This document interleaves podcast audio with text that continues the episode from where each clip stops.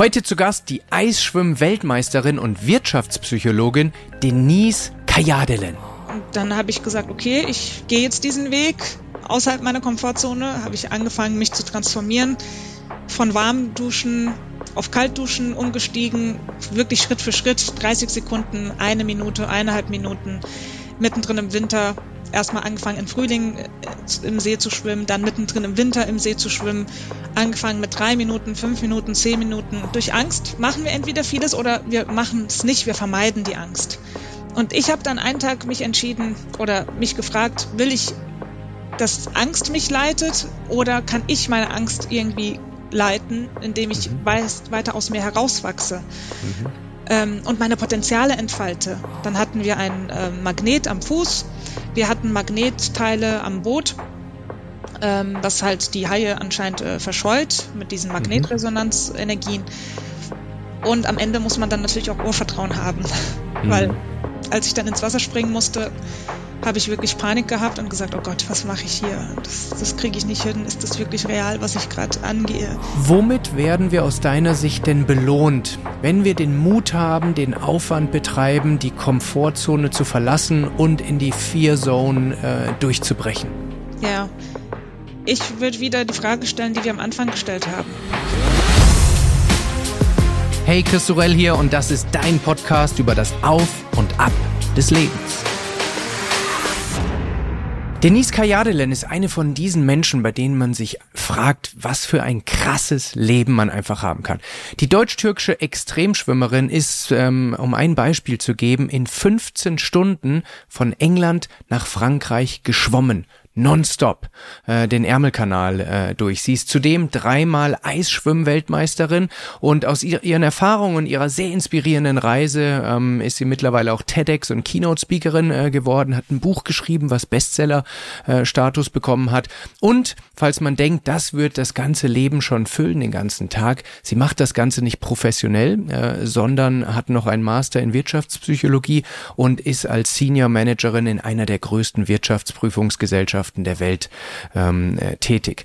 Und sie hat in ihrem Leben schon sehr, sehr viele tiefen Rückschläge erlitten ähm, und gelernt, wie man sich da äh, wieder rauskämpft. Also die ideale äh, Gästin äh, für äh, meinen Auf und Ab Podcast und herausgekommen ist wirklich ein sehr sehr inspirierendes Gespräch mit Denise. Wir haben über die verschiedensten Dinge gesprochen, ähm, wie sie zum Beispiel in einem Schwimmrennen in ihrer Jugend so stark unterkühlt hat, äh, Hypothermie erlitten hat, dass sie ihr Bewusstsein verloren hat und fast ums Leben gekommen ist, wie sie ihre panische Angst vor Wasser und vor kaltem Wasser, was daraus resultierte, wieder in den Griff bekommen hat, ihr Trauma, Trauma überwunden hat und daraus wirklich eine sportliche Karriere äh, kreiert hat.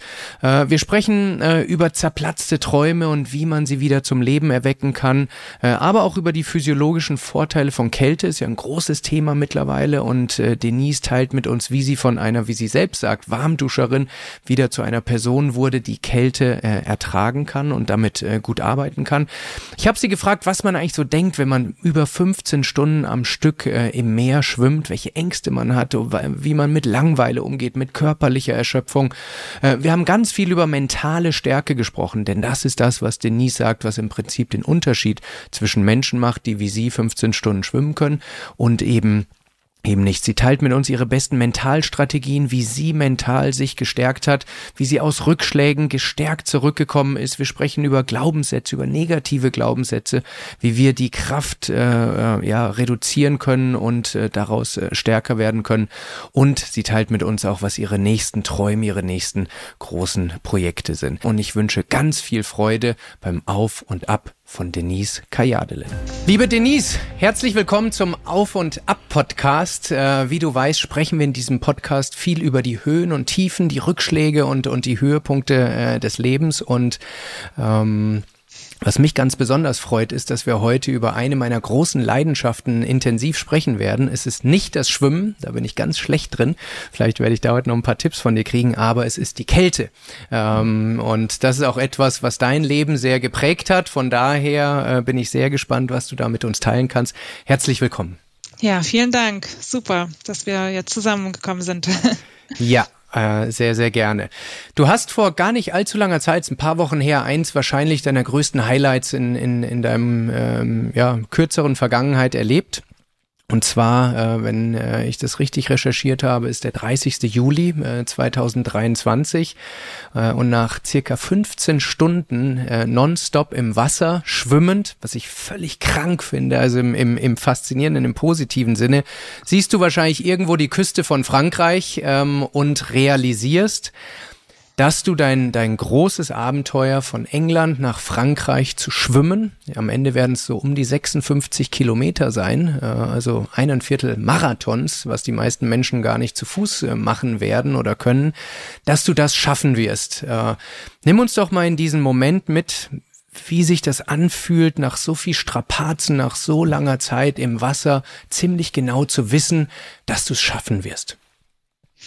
Ja, also es war äh, wirklich ein transformatives Erlebnis im wahrsten Sinne des Wortes. Mein Körper, mein Gast, Geist, mein, meine Seele, alles hat sich transformiert. Ich habe das Gefühl danach gehabt, als ob ich wieder neu geboren bin. Ähm, und ich erzähle auch gleich warum, weil ich habe wirklich was erlebt, was ich noch nie in meinem Leben erlebt habe und was ich immer mal gehört habe. Ähm, aber auf einmal habe ich das erlebt.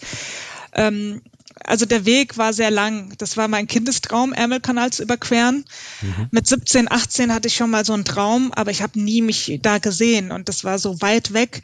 Äh, deswegen sagt man auch, ähm, Ärmelkanal ist Mount Everest für Schwimmer. Ja, also mhm. es ist halt so das Höhepunkt, ähm, was es geben kann oder eins der Höhepunkte, sage ich mal. Und für mich war das das Höhepunkt ähm, ganz klar.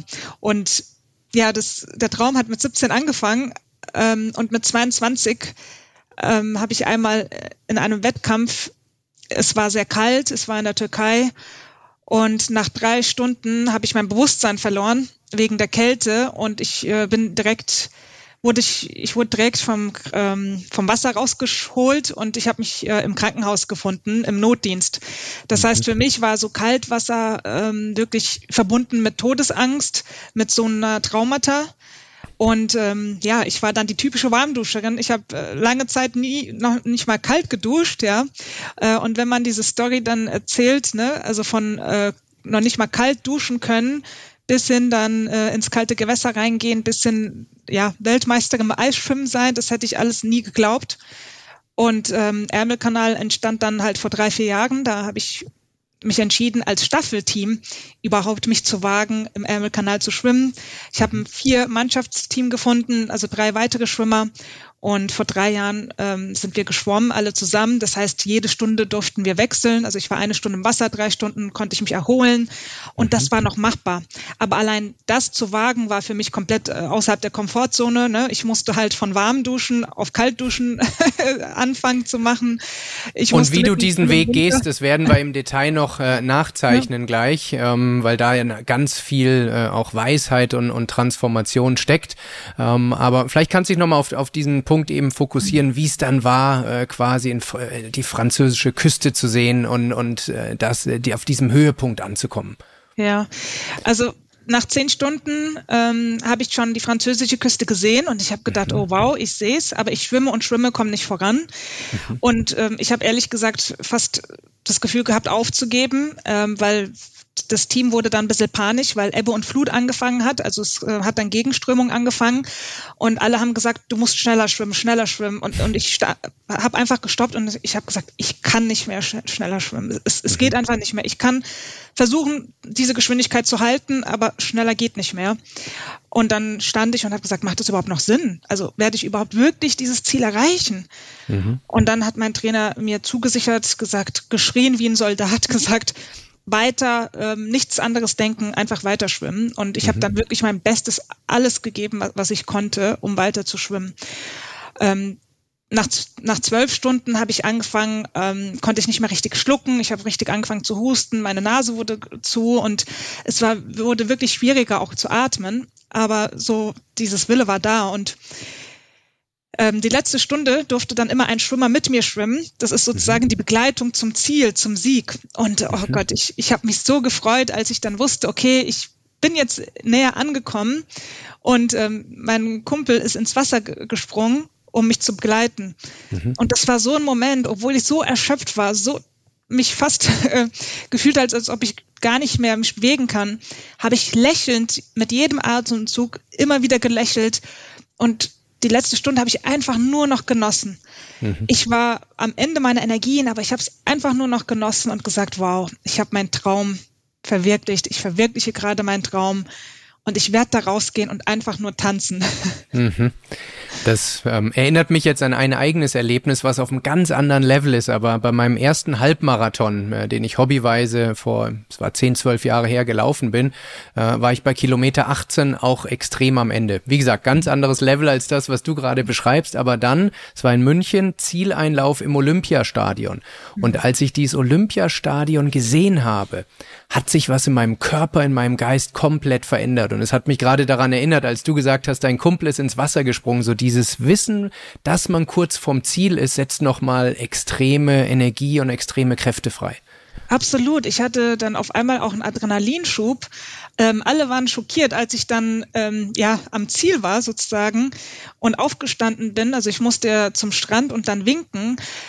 Ich habe gewunken und dann bin ich einfach äh, losgerannt äh, und habe angefangen zu tanzen, habe mich gedreht, bin gesprungen und, und alle haben sich voll gewundert, gesagt, ja, wie, wie macht sie das, dass überhaupt noch laufen kann? Und ich hatte mhm. so, so viel Adrenalin, so viel Glücksgefühle äh, mhm. in dem Moment. Ich hatte das Gefühl, ich schwebe auf den Wolken. Das hatte ich noch mhm. nie so, dieses Gefühl. Denis, du hattest gerade einfach so in so einem Halbsatz gesagt, äh, dass du ähm, im Jahr 2008 äh, ein, äh, ja, ein ziemlich einschneidendes er Erlebnis hattest, ähm, was auch zu einem Trauma bezüglich kaltem Wasser geführt hat. Und das war ähm, bei einem Open Water Event in der Türkei dass du eine völlige Unterkühlung äh, erlitten hattest, äh, eine sogenannte Hyperthermie. Ähm, du hattest die Orientierung verloren, später auch das Bewusstsein verloren. Die Helfer im Boot hatten bemerkt, dass du in eine völlig falsche Richtung äh, geschwommen bist, äh, was so ein äh, Warnsignal war, dass äh, mit deinem Bewusstsein einfach einiges nicht mehr stimmt. Ähm, Erklär uns doch nochmal, jeder normale Mensch würde sagen, wenn mir zu kalt ist, dann höre ich auf. Aber wie konnte es dazu kommen, dass du diese Warnsignale deines Körpers gar nicht wahrnimmst und äh, so übertreibst, sage ich mal, dass du äh, im, in der Notaufnahme unter einer Heizdecke wieder aufgewacht bist? Ja, es waren, ähm, es war ein Wettkampf, in der es um die Nationalmannschaft ging. Und es waren eigentlich nur zwei Frauen, also ich und meine Wettbewerberin. Und mhm. Hätten wir diese, also hätte ich jetzt diese zehn Kilometer geschafft, wäre ich direkt in, in der, im Nationalteam gewesen, im Open mhm. Water. Ähm, das war also eine spezielle Situation. Und ich habe für mich so als Ziel gesetzt, okay, die zehn Kilometer werde ich so oder so schaffen. Ähm, mein Endziel ist, bis ich das geschafft habe. Mhm. Ähm, und es war aber so der Fall. Alle sind ins Wasser reingesprungen und nach einer halben Stunde äh, sind 80 Prozent der Schwimmer rausgegangen, weil das so kalt war. Also niemand war mhm. vorbereitet, dass es, dass das Wasser, ähm, dass die Wassertemperatur so kalt ist. Und äh, meine Wettbewerberin sozusagen, die ist vorne weitergeschwommen und das war so mein Ansporn. Und ich habe gesagt, okay, wenn sie weitermacht, dann mache ich auch weiter. Ich, ich möchte diese mhm. zehn Kilometer schaffen. Mhm. Ähm, ich war dann halt so fokussiert auf mein Ziel, ähm, dass ich halt irgendwie diese Kälte äh, ignoriert habe. Und Hypothermie fängt ja so an, dass langsam so der Bewusstsein dann also verloren geht, dass man die Orientierung langsam verliert und dann auch irgendwann gar nicht mehr realisieren kann, äh, dass es einem schlecht geht. Das ist ja die Gefahr von Hypothermie, dass die Gedanken langsamer werden, die mhm. Organe werden äh, langsamer, die gehen auf sozusagen Selbstschutz. Mhm. Und ja, dann sind ein paar Mal die Schiedsrichter gekommen, haben gesagt, äh, wir müssen dich rausnehmen. Und ich habe gesagt, nein, ich gehe nicht raus, ich mache weiter, ich bin noch nicht fertig mit meinen zehn Kilometern. Dann sind die das zweite Mal gekommen, das zweite Mal habe ich resistiert, gesagt, nein, und das dritte Mal, ich kann mich gar nicht mehr erinnern, wie ich dann raus aus dem Wasser gekommen bin. Ich erinnere mich nur, dass ich meine Augen geöffnet habe und ich war äh, im Notdienst mit einer Elektrodecke. Mhm. Und dann habe ich später erfahren, dass der Hauptschiedsrichter ähm, extra für mich gekommen ist, um mich da rauszunehmen. Mhm. Ähm, und ja, das, das war dann für mich wirklich ein Schock. Dieses Gefühl von, ja, Kontrollverlust. Mhm. Dass man überhaupt keine Kontrolle mehr über den Körper, über den Geist hat und ja, das, das war ein schreckliches Gefühl. Glaube ich. Und du hattest ja vorher schon in meinem Interview, glaube ich, nach einem deiner Siege formuliert, du möchtest mal äh, von England nach Frankreich äh, schwimmen. Das war dein großer äh, Plan. So, und jetzt hattest du aber ein Problem. Du hattest eine, eine Todesangst im wahrsten Sinne des Wortes, ein Trauma äh, vor der Kälte und hast diesen Traum für 15 Jahre irgendwo in deinem Hinterkopf begraben. Sondern irgendwann nach 15 Jahren kam der Traum aber wieder zum Vorschein. wie kam es dazu, dass er trotzdem nie ganz äh, gestorben ist und du ihn irgendwann wieder angegangen bist? Ja, ich glaube, wenn man so einen Traum hat, ähm, auch wenn man das jetzt nicht aktiv vielleicht angeht, ist es ja irgendwo drin. Also es steckt drin und es geht eigentlich nie so weg, weil man das ja irgendwie so geträumt hat mal. Mhm. Und vor vier Jahren habe ich dann ähm, ja einen Schwimmer kennengelernt und er hat gesagt, ja, Ärmelkanal musst du ja nicht alleine überqueren, wir können das als Team machen. Mhm. Ähm, du musst ja nicht deinen Traum selber verwirklichen, wir können es teilen. Und das fand ich sehr plausibel, die Argumentation, und habe gesagt, okay, das ist so ein realistischeres Ziel, das kann, kann ich mhm. ja auch machen. Warum nicht? Natürlich müsste ich dann wieder mit Kaltwassertrainings anfangen, aber das ist ja noch so machbar. Ja, also 15 Stunden nonstop alleine schwimmen versus nur eine Stunde schwimmen. Ähm, und dann habe ich gesagt, okay, ich gehe jetzt diesen Weg außerhalb meiner Komfortzone, habe ich angefangen, mich zu transformieren von warmen Duschen auf Kaltduschen umgestiegen, wirklich Schritt für Schritt, 30 Sekunden, eine Minute, eineinhalb Minuten, mittendrin im Winter erstmal angefangen im Frühling äh, im See zu schwimmen, dann mittendrin im Winter im See zu schwimmen, angefangen mit drei Minuten, fünf Minuten, zehn Minuten, bis hin, dass dann auch die äh, Wakeboard-Anlage Mitarbeiter gesagt haben, darf ich dich offiziell als verrückt nominieren, dass du jetzt hier mittendrin im Winter hier versuchst noch zu schwimmen. Ähm, also es ist dann auch so ein einsamer Weg, aber ähm, man merkt auch, dass man trotzdem dann Unterstützung bekommt und dann die Leute findet oder anzieht, die dann auch so einen Weg gehen. Mhm. Und ja, das hat dann so angefangen, dass ich dann als Staffelteam Ärmelkanal überquert habe. Mhm. Und ähm, das eine hat das andere gebracht. Je mehr ich so raus aus meiner Komfortzone gegangen bin und gesehen habe, oh wow, das geht, dann kam das nächste Ziel, Nordkanal, was noch schlimmer ist, also viel, viel kälter mit Riesenquallen. Das und ist Irland nach Schottland, korrekt? Genau, Irland ja. Äh, nach Schottland mit demselben Team ähm, mhm. bin ich dann da auch geschwommen. Und das hat mir dann neue Wege gezeigt, gesagt, oh wow, äh, wenn ich meine Ängste überwinde oder mich selber überwinde, dann passiert halt auch Magie. Mhm.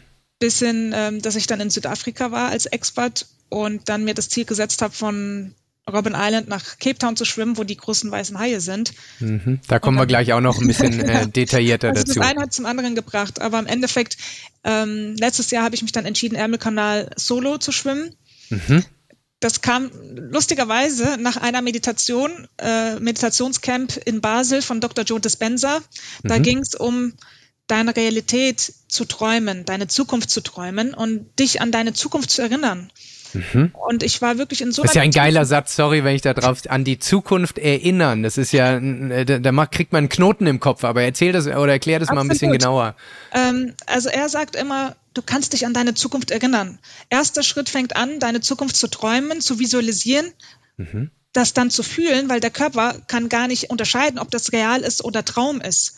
In dem Moment, wenn du deine Zukunft spürst, dann nimmt dein Körper das als real wahr und dann werden sogar die Hormone ausgeschüttet. Du bist schon in deiner Realität gedanklich. Mhm. Der einzige Unterschied ist, dass zwischen Realität und zwischen jetzt ein Unterschied ist. Aber eigentlich bist du schon gedanklich da. Du hast schon mit der Realität eine Verbindung gemacht. Mhm. Mhm. Und in dieser Meditation habe ich schon bereits mit dieser Realität, mit meinem Traum eine Verbindung aufgebaut. Und das hat sich so stark, so kräftig, mächtig angefühlt, dass ich ähm, nach dieser Meditation mich entschieden habe, Ärmelkanal zu überqueren. Ich habe direkt mhm. alle angesprochen, mein Trainer, ähm, English Channel Association kontaktiert und gesagt, ich möchte einen Slot für nächstes Jahr. Mhm. Ich bin soweit. Es ist okay. jetzt Zeit, das anzugehen. Wow. Ähm, ich wollte die Frage eigentlich später stellen, aber jetzt passt sie äh, gerade ganz gut. Viele Menschen tun sich ja schwer, ihren, ihren Traum, ihre, ihre Zukunft überhaupt zu finden. Mhm. Ähm, jetzt hast du von der Meditation gesprochen. Erklär uns doch mal, wie du das wirklich methodisch angehst, dass du trotz Lärm, trotz Social Media, trotz äh, beruflichem Stress, trotzdem die Zeit, die Ruhe, die, die Reflexion findest, um solche Ziele zu identifizieren und die als Fixpunkt äh, festzumachen, um dann diese Reise anzugehen? Ja, es gibt so diverse Methoden, die ich verfolge. Das eine, was einfacher ist, aber auch viel Achtsamkeit mitbringt, ist ähm, die Wim Hof Atemmethode.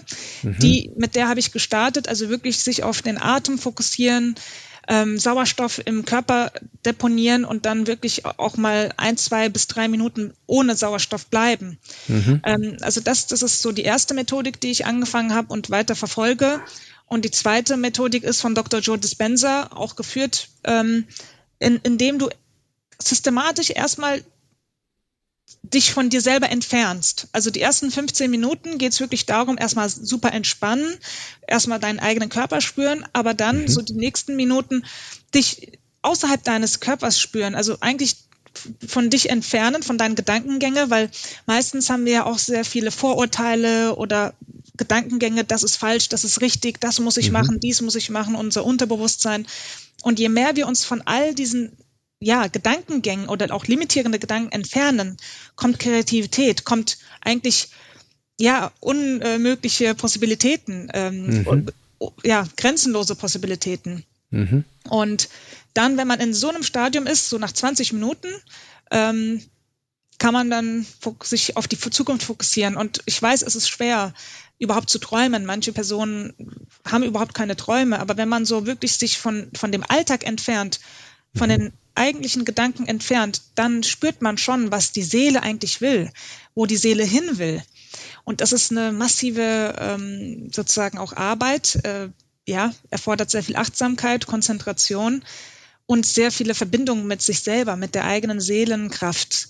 Mhm. Und wenn man das so fühlt, dann, dann gibt es da wirklich grenzenlose Possibilitäten und das tut mir sehr gut. Das, das versuche ich äh, öfter auch zu machen, weil ich immer wieder neue Bilder sehe, immer mhm. wieder was Neues kommt. Ähm, gepaart auch mit Visualisierungsübung. Also wirklich, wenn man so ein ganz konkretes Ziel hat, das habe ich beim Ärmelkanal genutzt, ähm, ganz gezielt geträumt, wie ich wirklich dann ähm, die französische Küste erreiche, wie ich dann da tanze, wie ich da mich glücklich fühle, wenn ich dann ja Podcast so wie jetzt äh, durchführe, darüber reden mhm. kann, wie mhm. ich in mhm. der Presse veröffentlicht werde, mhm. ähm, wie ich dann meine Erfahrungen mit meinen Liebsten teile und feiere mhm. und anstoße. Also so wirklich ganz konkret träumen um das auch zu spüren. Und wie gesagt, mhm. der Körper und, unterscheidet nicht zwischen Realität und, und diese Träumerei. Mhm. Hast du diese Visualisierung, diese Gefühle dann auch während des Abenteuers, während dieser 15 Stunden immer wieder abgerufen oder diente es nur für die Vorbereitungsphase, um da diese intrinsische Motivation zu generieren? Ähm, es diente für die Vorbereitungsreise und dann, als ich dann wirklich im Wasser war, habe ich mich immer wieder auf äh, meine nächste Ernährung fokussiert. Mhm. Aber ich wusste schon, mein Ziel ist, ist das Ziel, also in Frankreich anzukommen. Das war mhm. mein einziges Ziel. Das hatte ich immer vor Augen natürlich, dass ich da ankomme. Ähm, aber ich habe immer in Gedanken gedacht, okay, was esse ich das nächste Mal, was trinke ich das nächste Mal? Alle 45 Minuten wusste ich, dass äh, ich halt stoppe und was trinke. Mhm. Und ich habe mich nur darauf fokussiert. Mhm. Das heißt, ich war im Moment, im Flow. Mhm. Wir werden später noch mal ein bisschen genauer sprechen, wie solche 15 Stunden auch äh, ablaufen. Aber Nahrungsaufnahme, sagst du jetzt, ist schon eine Taktung, äh, die immer wieder das nächste Highlight äh, entsprechend vorgibt. Äh, Denise, ich würde gern ein bisschen genauer mit dir über Angst sprechen. Wenn man deine Vorträge verfolgt, deine Bücher liest, dann äh, kommt das Thema Angst äh, immer wieder äh, vor, äh, aufgrund deiner Historie auch, die du gerade geschildert hast. Und es gibt ja verschiedene Gründe, warum Menschen aktiv Situationen, Abenteuer, ähm, äh, ein Leben suchen, wo sie Angst ausgesetzt sind. Das kann äh, Langeweile sein, äh, ganz äh, profan. Das kann Adrenalin-Junkie, Adrenalinkick sein, um sich lebendig zu fühlen. Es kann sein, um das eigene Selbstvertrauen zu boosten, um Grenzen zu überwinden. Was, welcher Treiber ist es bei dir, dass du dich immer wieder bewusst in Situationen äh, führst, wo du deine Angst fühlst und aber auch überwindest? Ja, ähm, ich bin ja auch Psychologin und habe mich mhm. sehr viel um, um das Thema Angst äh, auch auseinandergesetzt. Und ich denke, der, der größte Punkt, warum wir Dinge nicht angehen, warum wir unsere Ziele nicht verfolgen, sind unsere Ängste, unsere mhm. limitierenden Gedanken. Und ja, durch Angst machen wir entweder vieles oder wir machen es nicht, wir vermeiden die Angst. Und ich habe dann einen Tag mich entschieden oder mich gefragt, will ich dass Angst mich leitet oder kann ich meine Angst irgendwie leiten, indem ich mhm. weiß, weiter aus mir herauswachse mhm. ähm, und meine Potenziale entfalte. Weil zwischen Komfortzone und außerhalb der Komfortzone, da ist die Angstzone. Und viele Menschen vermeiden diese Angstzone und bleiben in der Komfortzone, weil sie gar nicht diese unangenehme Gefühle haben wollen. Mhm. Und ich habe für mich gesagt, ich möchte raus aus mir, ich möchte mehr, ich mhm. möchte spüren, dass ich viel, viel mehr kann und ja, auch andere dabei inspirieren. Das heißt, ähm, ja, so ein bisschen als Experiment habe ich mich selber genutzt und gesagt, okay, wie weit kann ich denn gehen? Wie weit kann ich mhm. mit meiner Angst umgehen? Mhm. Äh, mittlerweile, dass ich jetzt diesen Punkt erreicht habe, dass ich sage, eigentlich ist Angst unser bester Freund, mhm. weil es zeigt wirklich, wo wir noch wachsen können, wo wir noch an uns arbeiten können. Und durch die Angst der Kälte habe ich gelernt, wie ich meinen Puls besser regulieren kann, wie ich meine Ängste, Gedanken besser regulieren kann, wie ich meine Emotionen besser regulieren kann. Das heißt, die Angst hat mir so viel gezeigt, so viele Türen geöffnet, ähm, in der ich mich weiterentwickeln konnte, um mit dieser Angst besser umzugehen. Mhm. Also ich habe das nicht mehr als mein Feind gesehen, sondern eher als mhm. mein Wegweiser, um besser mhm. zu werden. Jetzt bist du mit dieser Einordnung ja eine Ausnahme, muss man ganz klar sagen. Die meisten Menschen wollen lieber einen großen Bogen um dieses Gefühl der Angst äh, machen. Ähm, jetzt auch mit deinem psychologischen Background, wie würdest du vorschlagen, sollten Menschen das Gefühl der Angst einordnen und äh, für sich persönlich damit umgehen? Ja, ich habe festgestellt, wenn du irgendwas willst oder ähm, wenn was in deinem Leben präsent ist, dann hast du Angst. Zum mhm. Beispiel, ich habe ja jetzt nicht Angst, ähm, zum Mond zu fliegen oder so, weil ich das gar nicht auf dem Radar habe. Ich habe das gar nicht als Wunsch oder als Ziel oder niemand erwartet von mir, sowas zu machen.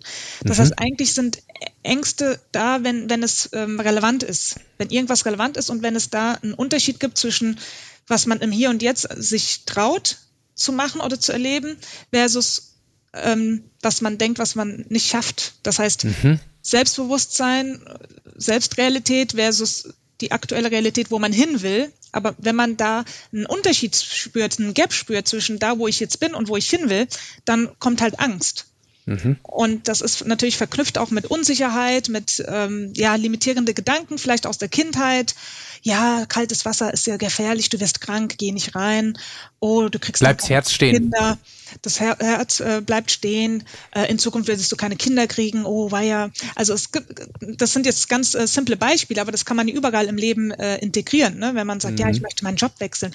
Oh weia, du hast ja jetzt hier so eine gute Karriere, wenn du jetzt da nochmal von vorne an startest, wer weiß, ob du jetzt wieder die ähm, Anerkennung bekommst, ob du wieder deine Kunden da aufbauen kannst, etc. Also es mhm. sind ja immer wieder so limitierende Gedanken, auch von Umgebung, die meinen es mhm. nicht schlecht, aber die haben ja selber Ängste, selber limitierenden Gedanken und dann wird es auch auf uns übertragen, wie ein Spiegel. Mhm. Mhm. Und das kommt von der Familie, von den Verwandten, Freunde. Und dann das wirklich zu spüren, zu sagen, okay, wo ist meine Angst und was ist der Ursprung davon? Ähm, und das wirklich als konstruktives äh, Feedback auch zu nutzen und daran zu arbeiten. Weil stell dir vor, ein Leben ohne Angst. Wenn man mhm. überhaupt überhaupt keine Angst hätte, was würde man alles machen? Was würde man alles vielleicht anfangen? Was würde man vielleicht alles verlassen? Das ist eine ähm, Frage, die du auch in deinen Vorträgen oft stellst und die würde ich gerne nochmal wiederholen und sacken lassen, äh, dass Menschen, die jetzt hier zuhören, sich wirklich mal die Frage stellen, wenn wir keine Angst vor gar nichts hätten, was würde man ändern im Leben? Äh, womit würde man heute anfangen? Oder was würde man aufhören? Ist eine, eine sehr, sehr kraftvolle Frage, äh, denke ich, weil sie einen Perspektivwechsel gibt. Ähm, berichte du doch mal, welche Reaktionen du von Menschen, wenn du Vorträge hältst äh, oder Workshops hältst, auf so eine Frage bekommst. Ja, die Reaktionen äh, sind sehr unterschiedlich natürlich. Ähm, manche sagen, ja, das Leben ist doch schon hart genug, ja, warum sollen wir denn aktiv raus aus der Komfortzone? Mhm. Und bei mir geht es wirklich darum, nicht zu sagen, ja, hier, wir müssen uns pushen, unangenehme Gefühle zu haben.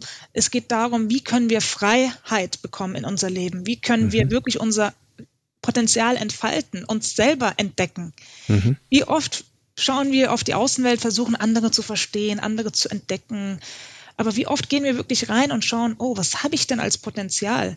Was habe ich für Ängste? Und wenn ich diese Ängste mal minimieren würde oder damit umgehen könnte, was ich alles machen kann, was wirklich in meiner Seele drinsteckt, an Potenzial, an, an meinem Leben. Und, und darum geht's mir. Es geht mhm. nicht darum zu sagen, ja, du musst jetzt raus aus der Komfortzone, obwohl du ein stressiges Leben hast. Es geht wirklich um die Freiheit zu finden, was du machen kannst, ohne limitierende Gedanken, mit mhm. mehr Spaß. Mhm.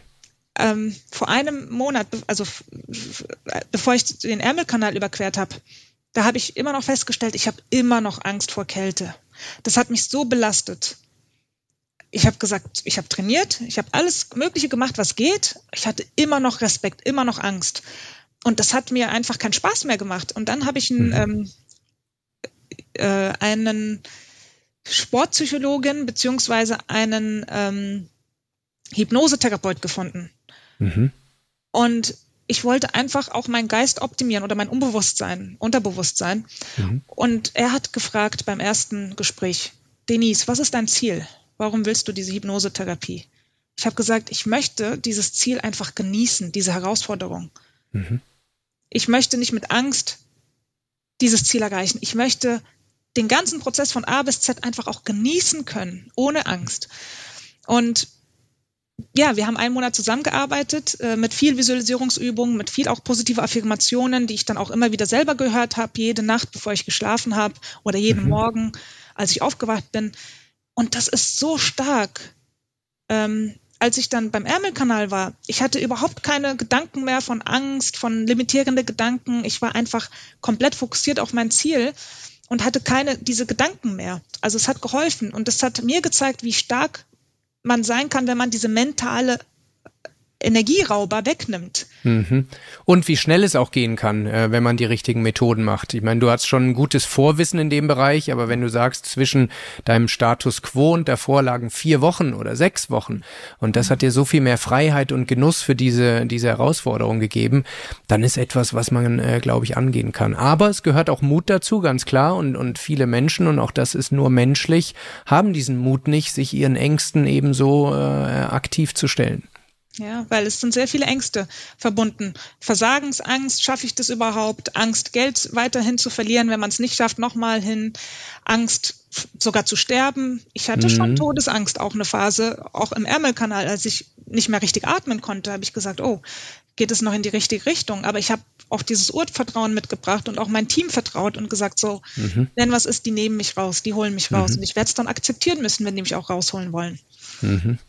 Wir beobachten ja, und du berichtest es auch gerade, eigentlich zwei Typen von Menschen. Die einen Menschen, die sich durch ihre Ängste immer mehr ähm, ja, einengen lassen und ihre Welt immer kleiner, kleiner, kleiner wird, ähm, weil typischerweise, wenn man den Ängsten nachgibt, kommen ja weitere dazu. Die Ängste werden intensiver, intensiver.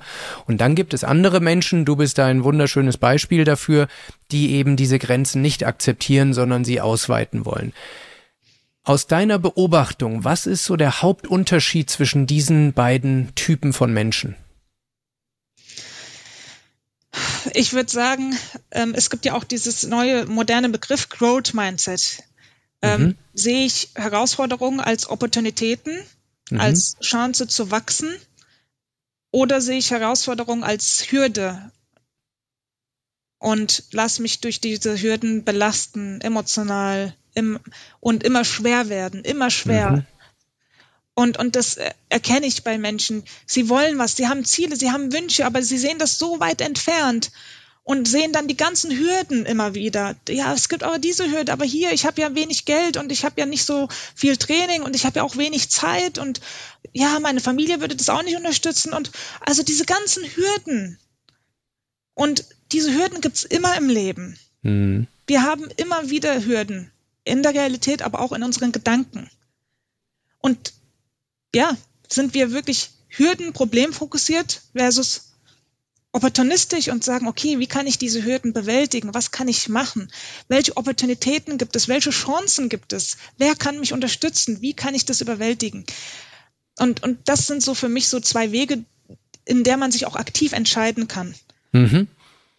Macht hochgradig Sinn. Das, was du sagst, Growth Mindset auf der einen Seite versus Fixed Mindset wäre das Gegenteil, wo Menschen eben denken, den Zustand, den wir jetzt haben, der ist in Stein gemeißelt und genau. der lässt sich äh, auch nicht durch Anstrengung irgendwie verlassen, versus das Wachstums-Mindset, dass man mit Arbeit, die man reinsteckt, Mentalarbeit, körperliche Arbeit, sich eben da auch vom Status quo äh, hin entwickeln kann. Macht hochgradig Sinn, äh, was du sagst. Vielen Dank dafür. Es gibt ein schönes Zitat, was im Englischen deutlich besser klingt als im, äh, im Deutschen, deshalb sage ich es auf Englisch. Das heißt, Danger is real, fear is not. Also die Gefahr ist echt, aber Angst ist es nicht, äh, frei übersetzt. Ähm, Angst fühlt sich zwar echt an, ähm, es lässt sich ja auch physiologisch nachweisen, wenn wir haben ein kleines Zentrum in unserem Gehirn, die Amygdala, der Mandelkern, der ist so unser Sorgen und unsere Drama Queen, kann man sagen. Und wenn die Überhand nimmt, ähm, dann fühlt sich das sehr real an. Fakt ist aber, der Auslöser dafür ist sehr oft subjektiv äh, bis hin äh, zu, zu fiktiv.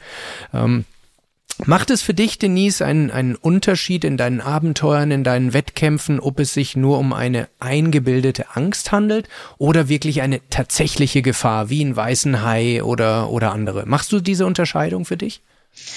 Ähm, klar, die Unterscheidung mache ich und schaue auch, ähm, wie ich Risiken minimieren kann. Und da arbeite ich dann immer äh, mit erfahrenen Personen, die da mehr Erfahrung haben als ich und mich da auch unterstützen und begleiten können. Mhm. Das heißt, ich ähm, gehe jetzt da nicht grob fahrlässig äh, in die Herausforderung rein, sondern schaue ähm, zum Beispiel auch, als ich dann bei den Eisweltmeisterschaften mitgemacht habe, ich habe mich äh, gesundheitlich checken lassen, mit den Ärzten gesprochen, wirklich gefragt und prüfen lassen, welche Konsequenzen hat das für meinen Körper, weil ich habe immer gefroren, ich habe immer gezittert. Ähm, und ich hatte Angst vor Kälte, ich hatte Angst vor Sterben, ich hatte Angst wirklich vor, vor dieser Situation, dass ich vielleicht meine Hände nicht mehr spüren kann. Mhm. Ähm, und das habe ich hab halt mit den Ärzten abgeklärt. Ich habe das ähm, mit den Schwimmern, die das schon mehrfach gemacht haben, mehrfache Weltmeister sind, abgeklärt, mit denen trainiert, Schritt für Schritt, ähm, mich gestärkt, körperlich, geistig ähm, und ganzheitlich habe ich an mir gearbeitet. Erstens mich selber zu stärken, aber zweitens auch ähm, ja die Umgebung so geschaffen, dass, dass ich mhm. da auch sicher bin. Mhm. Und äh, mit den großen weißen Haien in Cape Town zum Beispiel.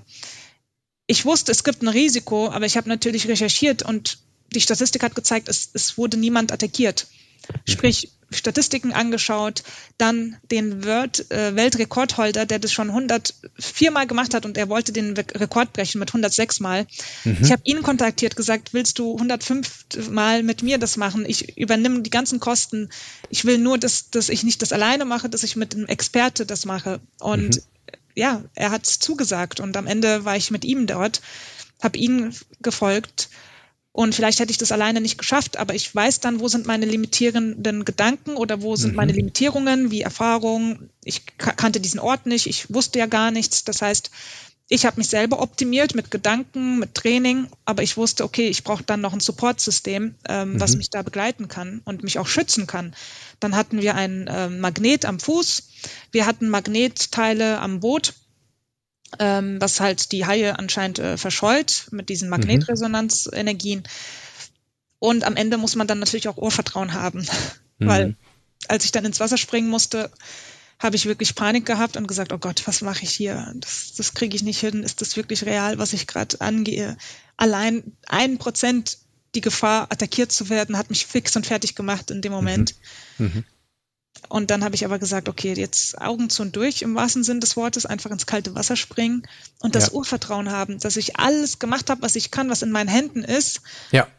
Und, und dann muss man wirklich das Urvertrauen haben, wenn man alles gemacht hat, was man kontrollieren kann. Das heißt, über eine kontrollierte, aktive Gestaltung der Gefahrensituation hast du auch deine subjektiv gefühlte Angst dadurch äh, entsprechend runterreguliert. Genau. Und dann gesagt, okay, auch wenn ich Angst habe, ich akzeptiere die Angst Mhm. Und wenn man aber Urvertrauen hat, wenn man dieses Urvertrauen aktiviert, dann ist die Angst nicht mehr existierend. Mhm. Das ist jetzt ein Wort, was ich aus einem ganz anderen Kontext kenne, wenn es um, um äh, kleine Kinder geht, äh, wenn die gut behütet aufwachsen, dass sie dieses Urvertrauen äh, entwickeln. Jetzt benutzt du es hier in einem ganz anderen Kontext. Äh, gib uns doch mal ein bisschen Hintergrund, was, was du mit Urvertrauen meinst, wie man das kreieren kann, ob man das schulen kann, ähm, weil die meisten Menschen können Dinge gut gebrauchen, die ihnen in, in Angstsituationen helfen können. Also wie spielt das Thema Urvertrauen da rein? Ja, also ich habe äh, mich in den letzten Jahren sehr viel auch neben Psychologie natürlich, aber auch mit Spiritualität auseinandergesetzt. Und in der mhm. Spiritualität geht es wirklich darum, äh, diese inneren Frieden zu spüren, aber mit Urvertrauen. Das heißt, das Universum vertrauen. Vertrauen, dass eigentlich das Universum für uns das Beste will, das Gute will.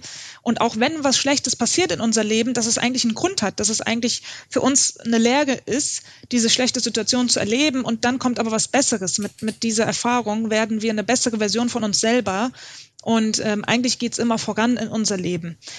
Ähm, und, und diese Sichtweise natürlich ist nicht immer einfach zu folgen, muss ich auch selber gestehen. Mhm. Ähm, weil ich dann auch schon manchmal Dinge kontrollieren will, aber nicht alles in der Hand habe. Und genau da hilft mir dieses Urvertrauensarbeit, sage ich mal, weil dieses Urvertrauen, das ist immer wieder Arbeit. Das hat mhm. man oder hat man nicht, würde ich nicht so sagen. Man kann es weiter aufbauen. Mhm. Ähm, weil, möcht, weil man möchte ja alles vielleicht im Plan im Leben. Ne? Okay, wann äh, wann kriege ich meinen ersten Job oder wann ähm, kriege ich, werde ich meinen äh, Traummann oder Traumfrau finden, wann werde ich heiraten, wann werde ich überhaupt Kinder haben, werde ich überhaupt schaffen, Kinder zu haben und, und solche Fragen. Also das sind ja so grundsätzliche Fragen, die man vielleicht immer wieder kontrollieren mag und oder ja, bei Ärmelkanal werde ich das schaffen ähm, oder werde ich versagen? Also man hat ja immer wieder so Fragezeichen. Mhm. Ähm, und das Thema ist einfach das machen, was man in der Hand hat und dann ab einer gewissen Punkt, wo man sagt, ja, okay, ich habe alles gemacht, einfach auch dieses Urvertrauen mitbringen, sprich innere Frieden spüren und sagen, ja, das Universum hat meinen, stärkt meinen Rücken. Irgendwie mhm. wird es schon kommen, wie es kommen soll. Mhm. Und dann auch ein bisschen Akzeptanz mitbringen. Sagen, okay, wenn es nicht kommt, dann hat es auch einen Grund. Ja. Ja. Ja. Das äh, kann ich komplett verstehen. Ich denke gerade an ein anderes Gespräch, was wir vor kurzem hatten mit Nils Petersen, Sportler, der eine ähnliche Argumentation in einem ganz anderen Kontext hatte. Da ging es eben darum, wenn man im Training alles gegeben hat, wenn man alles reingesteckt hat und dann eben seine Ziele vielleicht nicht alle erreicht, dann äh, sein Zitat dazu war, dass man trotzdem unerfüllt zufrieden sein kann, weil er hat nicht die Titel gewonnen, die er sich gewünscht hat, aber er weiß, dass er alles in seiner Karriere gegeben hat. Und dann kann er trotzdem äh, auch Zufriedenheit empfinden, selbst wenn er diese Ziele nicht alle erreicht hat. Das äh, hat mich gerade an, an, an deine Ausführungen auch erinnert ich denke, es geht wirklich ähm, das ultimative, ich habe mir auch sehr viele Gedanken gemacht, was, was macht uns glücklich? Und das ultimative Ziel ist eigentlich, dieses innere Frieden auch zu haben, mit sich selber mhm. zufrieden zu sein, mhm. sich in die Augen schauen können und sagen, ich habe alles gegeben, was ich gegeben kann. Ähm, aber nicht sagen, oh, ich habe es nicht versucht, weil ich Angst hatte. Aber was wäre mhm. denn, wenn, wenn ich es versucht hätte? Was wäre, wenn, wenn ich es gemacht hätte? Diese Gedankengänge sind viel, viel schlimmer, als einfach das zu versuchen und zu sagen, ich habe es versucht, ich habe mein Bestes gegeben, ich hatte die notwendige, ähm, ja, sozusagen Muße, das zu versuchen und wenn es nicht geklappt mhm. hat, dann, dann hat es auch einen Grund. Mhm, absolut. Also lieber probieren, Den als es nie probiert zu haben. lieber probieren und versagen, als, als man von Anfang an versagt, sozusagen. Und so abgedroschen es klingt, aber es macht am Ende doch zufriedener, wenn du deine Ärmelkanalreise abgebrochen hättest, was du äh, Gott sei Dank nicht getan hast. Aber selbst dann glaube ich, dass du in der Rückschau stolzer auf dich gewesen wärst, als wenn du diese Reise nie äh, äh, angetreten hättest. Aber, und auch da spreche ich aus Erfahrung, ich verstehe jeden Menschen, der es nicht tut, weil ähm, es tut weh emotional, wenn man Ziele, die man visualisiert und sich vornimmt und viel dafür tut, nicht, äh, nicht erreicht. Es kratzt am Ego, es kratzt am Selbstwert. Vielleicht werden, du hast vorhin Glaubenssätze aus der Jugend angesprochen, vielleicht werden die bestätigt, wenn andere Menschen mal behauptet haben, dass man nicht gut genug ist. Also ich kann jeden sehr gut verstehen, der nicht diesen Mut aufbringt. Aber wenn Menschen wie du darüber berichten, dass es geht, egal von wo man startet, äh, dann äh, vielleicht ist das der letzte Schubser, den Menschen, die jetzt gerade zuhören, brauchen, um ihr kaltes Wasser zu finden, um ihre Ärmelkanal-Abenteuer äh, äh, zu finden, um das jetzt, äh, nachdem wir hier fertig sind, äh, anzugehen. Denise, ich würde gerne ein bisschen äh, tiefer in das Thema Kälte einsteigen. Du hast jetzt schon an verschiedenen Stellen ähm, äh, erwähnt und ähm, ich hole ein bisschen aus, weil es eine große Leidenschaft von mir geworden ist in den letzten Jahren. Äh, mein Thema ist ja Recovery Coaching. Wie können Menschen sich schneller erholen, mental, aber auch körperlich? Und da spielt Kälte wie auch Hitze natürlich eine sehr, sehr große Rolle. Gibt viel wissenschaftliche Erkenntnisse, die in den letzten äh, zehn Jahren entwickelt wurden. Wim Hof hattest du angesprochen, äh, wie viele ihn äh, liebevoll nennen, den verrückten Holländer, äh, der das Thema Kälte und, und Breathwork, Atemarbeit sehr, sehr populär gemacht hat. Ähm, und mittlerweile ist den meisten Menschen bekannt, dass es äh, für die Gesundheit, für die Stressregulation, fürs Immunsystem sehr, sehr viele Vorteile hat, regelmäßig sich äh, extremer Kälte äh, auszusetzen. Ähm, du hattest aus, den, aus der Geschichte, die wir jetzt gelernt haben, sehr große Angst davor. Ich persönlich habe keine Angst, aber Kälte fühlt sich kalt an, da braucht man sich nichts vormachen. Und Kälte wird auch nie warm, egal wie sehr man übt oder wie oft man es macht. Kälte wird nie warm. Ähm, aber viele Menschen wollen eben diese, diese Vorteile nutzen, aber es ist ihnen einfach zu hart. Ich höre so oft Menschen, die sagen, ich würde ja gern, aber morgens, ich schaffe es einfach nicht. So, und du hast berichtet, dass du genau an dem gleichen Punkt warst, wo du gesagt hast, ich kann Kälte nicht ertragen. Wie bringst du deinen KlientInnen in Coachings, in Workshops heute bei, wie sie aus diesem Zustand, ich kann es nicht, dahin kommen, dass sie zumindest diese gesundheitsfördernden Anwendungen der Kälte regelmäßig äh, konsumieren können? Ja, ähm, also da gibt's so diverse Methoden. Äh, erstens Atemübung, dass man wirklich die, mit der Wim Hof Atemübung startet. Mhm. Ähm, und achtsam mit dem eigenen Atem umgeht, weil immer wenn ich ins kalte Wasser springe oder alle, ähm, steigt der Puls und unser Gehirn sagt, oh, es ist kalt, gehe weg, es ist gefährlich. So, Überlebensmodus. Überlebensmodus. Fight or Flight Mode. Fight. Genau, da kommt direkt Fight und dann will man raus aus der äh, mhm. unangenehmen Situation. Und mhm. das ist immer wieder unangenehm, kann ich euch garantieren. Wenn ich allein im, im Pool äh, ins Wasser springe, was 26 Grad ist, dadurch, dass es halt ein Unterschied ist zwischen meiner Körpertemperatur, allein bei 26 Grad habe ich das Gefühl, oh, es ist kalt, oh, ja. kalt. Also ja. es wird sich immer kalt anfühlen, egal was wir machen. Mhm. Das äh, müssen wir erstmal wissen. Ähm, erstens die Atemübung, ähm, wirklich Atem kontrollieren können, weil immer wenn ich dann ins kalte Wasser einsteige, versuche ich dann tief ein- und auszuatmen und Schritt mhm. für Schritt. Also nicht direkt reinspringen ins kalte Wasser, sondern Schritt für Schritt tief ein- und ausatmen, versuchen diesen Puls wieder runterzubringen von mhm. diesem Fight-Modus runterzubringen.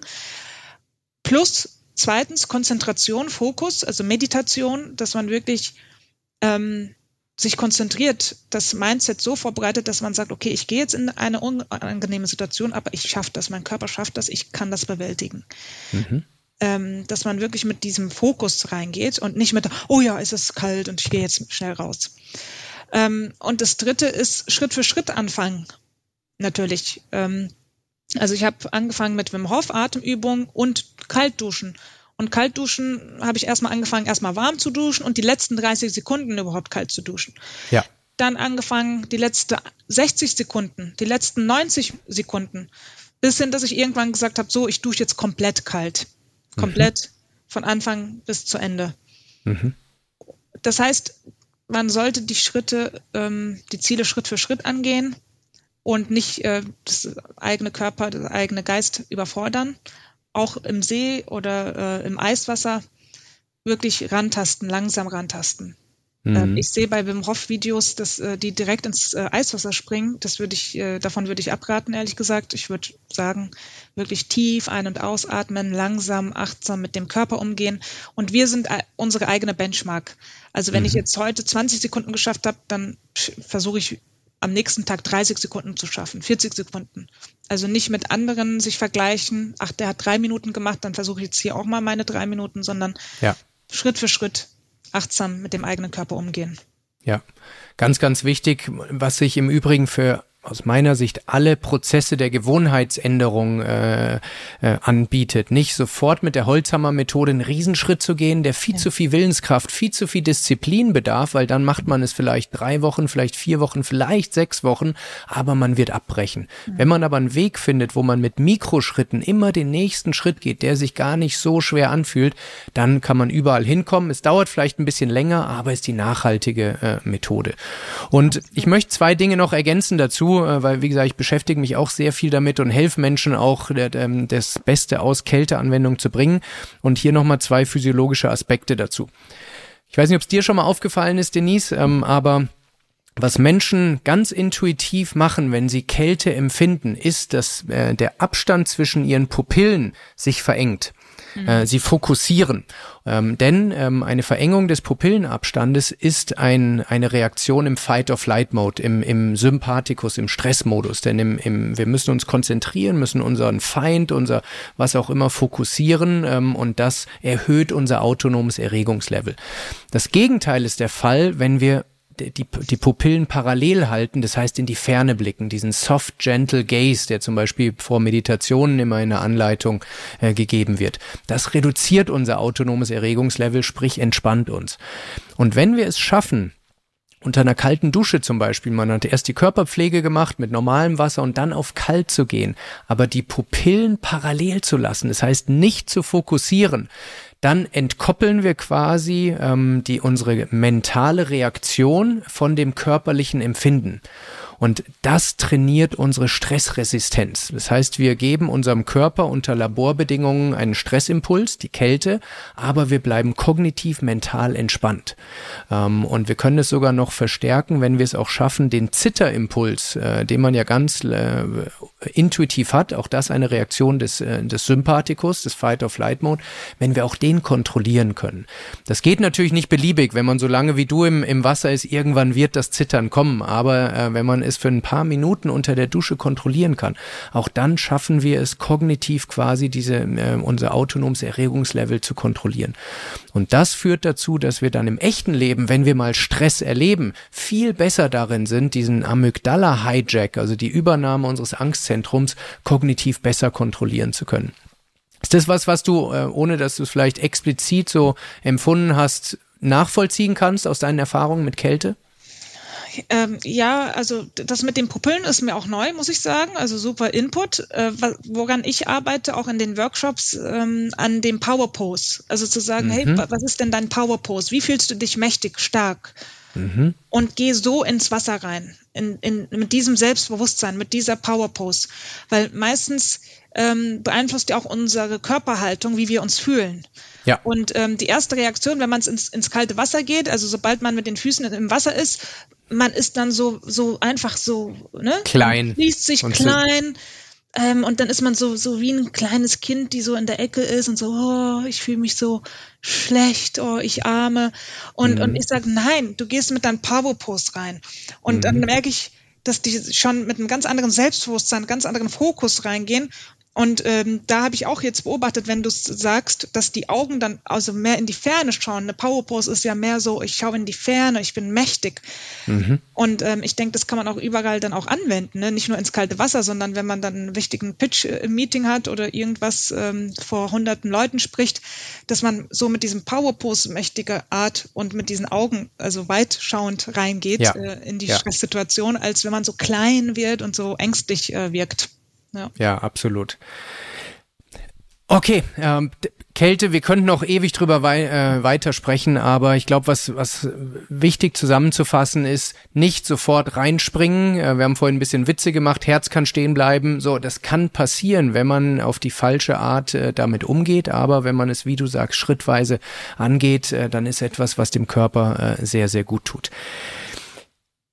Ja, neben der und den Geist auch, ne? Weil absolut. Wir reden immer über Resilienz und ich denke, äh, Kälte ist maximale Resilienzerhöhung, körperlich, ja. mental. Also ähm, nach diesen Kälteschocks, die ich angefangen habe vor drei Jahren, äh, merke ich, wie resilienter ich auch äh, im Job geworden bin, in Stresssituationen, dass ich trotzdem einen kühlen Kopf bewahren kann, dass ich äh, viel besser meinen Atem regulieren kann, meine Stresssymptome, weil ja. man ja aktiv äh, selber in so einer Stresssituation ist und weiß, man stirbt nicht im wahrsten genau. Sinne des Wortes, sondern man kann das aushalten.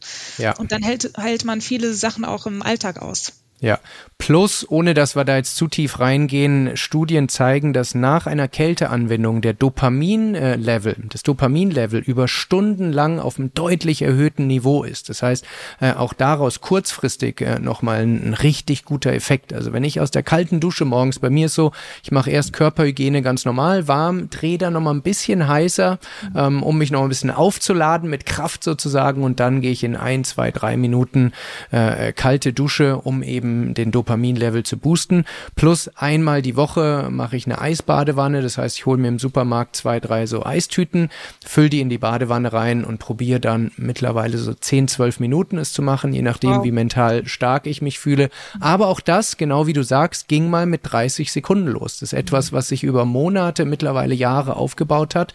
Ja. Und ich merke, wenn ich zwischendurch mal aussetze, ein bisschen nachlässig werde, dann bin ich auch direkt weit weg von diesen zwölf Minuten wieder. Also es ist nichts, was in Stein gemeißelt ist, sondern da muss man sich immer wieder, oder ich zumindest, immer wieder auch neu äh, rankämpfen ähm, und äh, um da am Ball zu bleiben.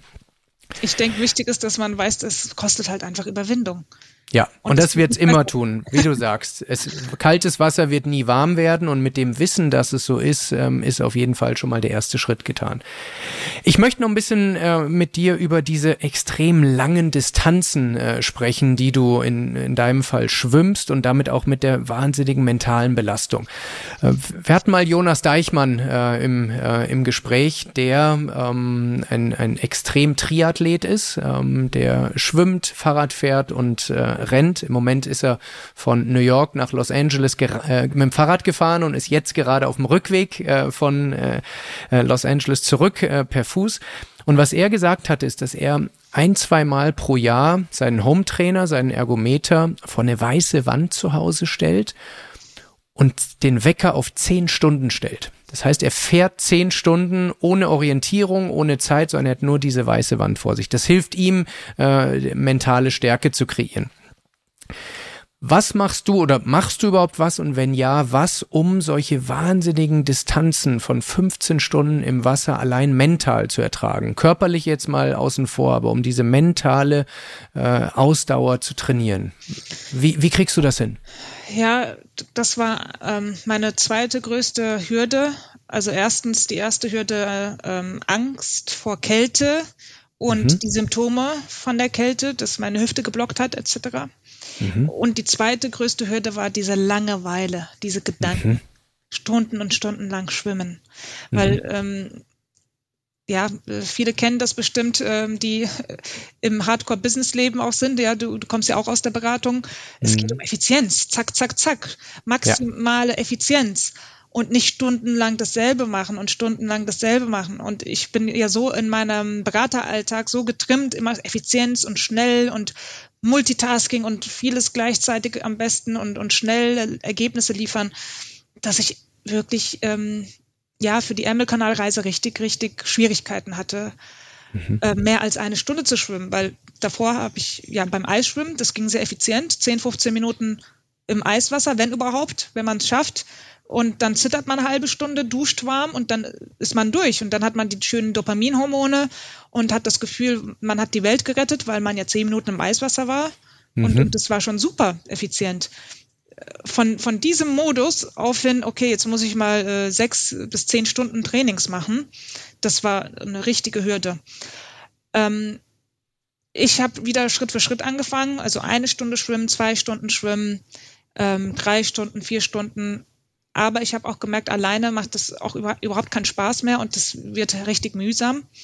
Und da habe ich jetzt ein Supportsystem dann aufgebaut, in dem ich dann, wenn ich vier Stunden Schwimmens hatte, hatte ich dann Menschen, äh, Freunde, die mich mit Kanu begleitet haben oder die mich die ersten zwei Stunden begleitet haben. Ähm, also dass ich das irgendwie noch unterhaltsamer für mich machen konnte. Mhm. Plus ähm, ich habe dann Kaltwassertrainingscamps besucht. Also ich bin dann extra in die Türkei geflogen. Da habe ich dann mit Freunden trainiert. Äh, maximal vier Stunden war das.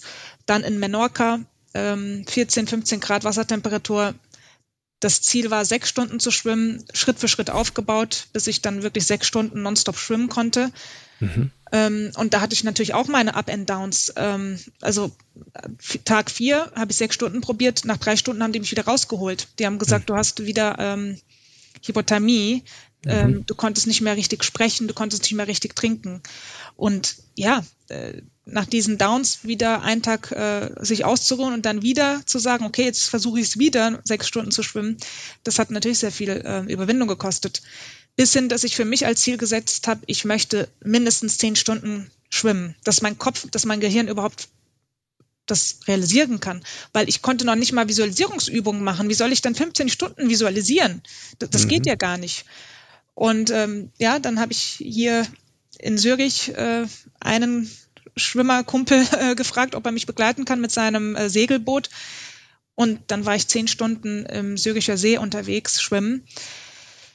Ähm, und was ich festgestellt habe, die ersten drei Stunden sind am schlimmsten. Die ersten drei Stunden ist unser Kopf noch aktiv mhm. in Gedanken und dann ähm, reflektiert man, was man macht, hinterfragt, was man macht und sagt, oh Gott, es ist so schlimm, man hat Selbstmitleid, Schmerz, ähm, denkt, ja, warum mache ich das überhaupt?